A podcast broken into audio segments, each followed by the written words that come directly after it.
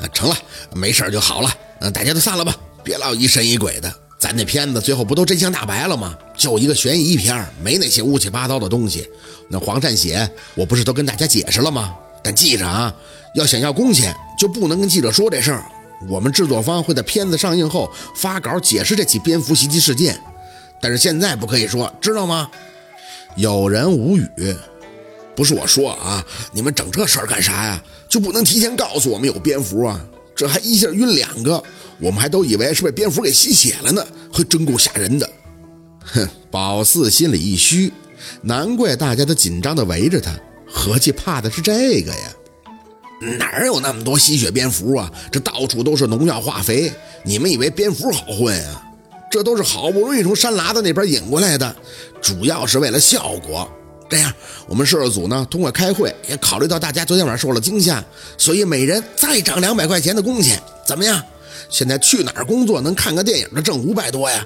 大家可都是花钱买票的。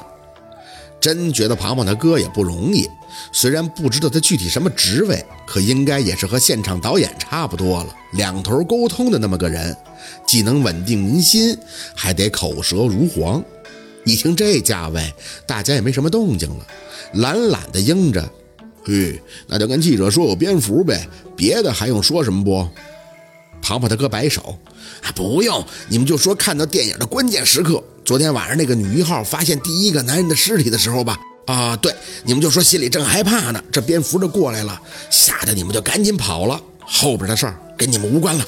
其实你听他这么说的时候，感觉特别的好笑，像是哄小孩过家家似的。可回头再一想，那记者能发出的新闻，某某电影于荒村提前观映，剧情似乎引起前排控以原住民不满，引出大量蝙蝠攻击，或者是更狗血耸人听闻的，反正都是噱头。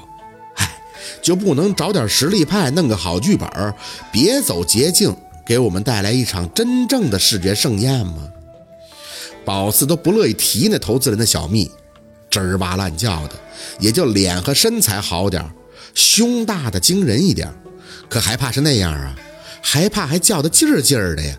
听他叫的，都想给他一电炮，然后回头跟鬼说：“真难为你了。”各种交代一遍以后，就陆续的散了。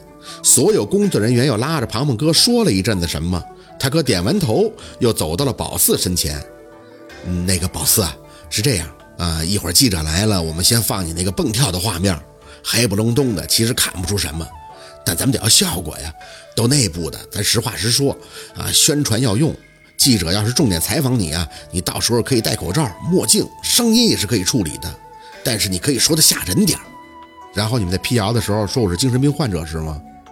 庞庞的个就尴尬的看着宝四，没办法呀，现在的人都喜欢新鲜刺激，一切都是为了票房。高点儿我也好混呀，你说是吧？宝四叹口气，哼，我可以不说黄善写的事儿，但是我不会讲说什么中邪之类的啊，我就说自己被蝙蝠吓着了，拿完钱我就走。他哥虽然有那么一丢丢的不满和为难，可还是点了一下头。哎，行，我去找领导说说。其实我也不爱干这事儿，主要是这部片子就为了捧一新人，他跟投资人有关系，来头大，也不愿意配合去跟合作男星炒个绯闻什么的。所以啊，市场部没办法，才弄出这么个主意。得，你先歇着，我再去沟通。等他走了，庞庞还仔细地询问宝四的身体情况，看着像是宝四比他自己严重。其实宝四挺内疚的，要不是童倩倩找自己，他也不能受连累的被上身什么的。等庞庞起身去给弄早点，韩林这才插空坐在宝四身旁，谨慎的开口：“是撞邪了吧？”宝四轻声的嗯了一嘴。很感谢韩林的先见之明，谢谢你啊，要不然这事儿没法说呀。不怕假炒作，但要说真出事儿了，我还不定被送哪儿去了呢。这种事儿搞不好就要被当成神经病抓起来了。他点头，很有感触的笑笑。你忘了我经历过的，就是被你那样子吓着了。要不是人太多，我还真想像你小时候给我叫活似的给你叫叫。幸亏最后检查说没什么，你也醒了。这不是咱们白山村人理解不了这些的。宝四控制不住抿嘴的笑，是啊，也就是咱们那民风，对什么事都见怪不怪了。就是我一合计，你将来得是警察，想不到，真的想不到。他看着宝四也傻笑。是啊，都是受熏陶出来的。哎，一会儿没事了去海边走走啊？你白天有事吗？嗯，我人醒了吗？门口突然传出男声。宝四抬眼看去，不禁惊讶：秦森。庞庞哥颠颠的跟在旁边，满是讨好的笑着。哎，行了行了行了，你们找来的医生看不是说都没事吗？一会儿记者采访绝对没问题。秦森没什么表情的点头，看着宝四直接步入主题：“能出来一下吗？啊，有事要单独跟你交代一下。”庞庞哥不停地给宝四使眼神嗯，那那个这位同学，我给你介绍一下啊，这是咱们投资人派出的代表，想要跟你了解一下昨天晚上事件经过啊。没事你跟他正常说说就行。秦森淡淡的看着宝四，不用紧张，就是几句话，可以出来一下吗？韩林想要张口，宝四抬手拦了一下他，想起来了，那天自己躲在柜子里，可不就听他跟那姓陆的说什么女明星吗？原来那小蜜是姓陆的，出门口就被请上了秦森的车。韩林跟庞庞也要跟着，他哥死活不让，说没什么大不了的，投资商就是找宝四了解一下情况，马上就给送回来。车上就宝四和秦森两个人。车子启动以后，宝四转脸看向他：“去哪儿啊？有话在这儿说就好了。”他从扶手箱里摸出个首饰盒，递给了宝四：“这是你的东西，收好了啊。”打开看了一眼，嘴角笑笑，哎，是我的佛头，谢谢你啊，不用客气。昨天晚上的视频我看了，画沙的那个找你来了吧？遮眼了。宝四嗯了一声，难怪没给送医院，合计有借着医生口传递消息的明白人呀。那你知道怎么解开他怨气了吗？需不需要我帮忙啊？不用。宝四抬眼看向他，你到底要找我问什么呀？他淡定地看着前方的路。陆二知道昨天晚上你是关键人之一，所以要见你。宝四挑眉，他也看视频了？没，就我看了，得确定是不是真的灵异事件。那是你跟他说的？嗯，他问我就说了。我去，宝四有些费解的看着他。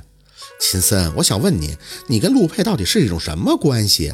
他是你老板，还是你弟弟，还是你说的好朋友啊？都有。宝四咬了咬唇。也就是讲，不管发生什么事儿，你对他都会是绝对忠诚跟服从的事吗？嗯，嘿，回答的够痛快呀！如果我说如果啊，如果将来你爱上一个女人，巧了，那个姓陆的也喜欢她，那你怎么办呀？你能做到把你喜欢的女人拱手让给他吗？能吗？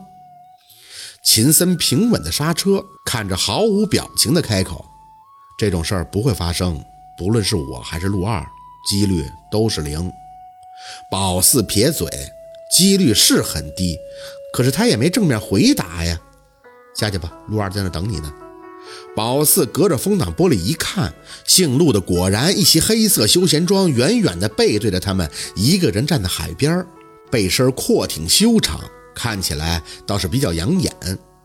宝四推门而出，拿什么架子呀？小宝四，秦森在驾驶室里抬眼看他，语速仍旧平缓。我很认真的告诉你，如果真的发生了你说的那种事儿，只要是陆二真心，那我就会祝福。宝四头皮麻了一下，天哪，至于这样吗？很认真的看着他，清了下嗓子：“你的回答不对，我告诉你啊，你得征询那女人的意见，她喜欢谁才是重要的，不然你就是把她往火坑里推。”说完，关紧车门，迎着海风向姓陆的走去。要是平常，宝四肯定会兴奋的大叫，可现在这心情跟踩着沙子一样，深一脚浅一脚，就像是上坟似的。好，今天的故事就到这里了，感谢您的收听，喜欢听白好故事更加精彩，我们明天见。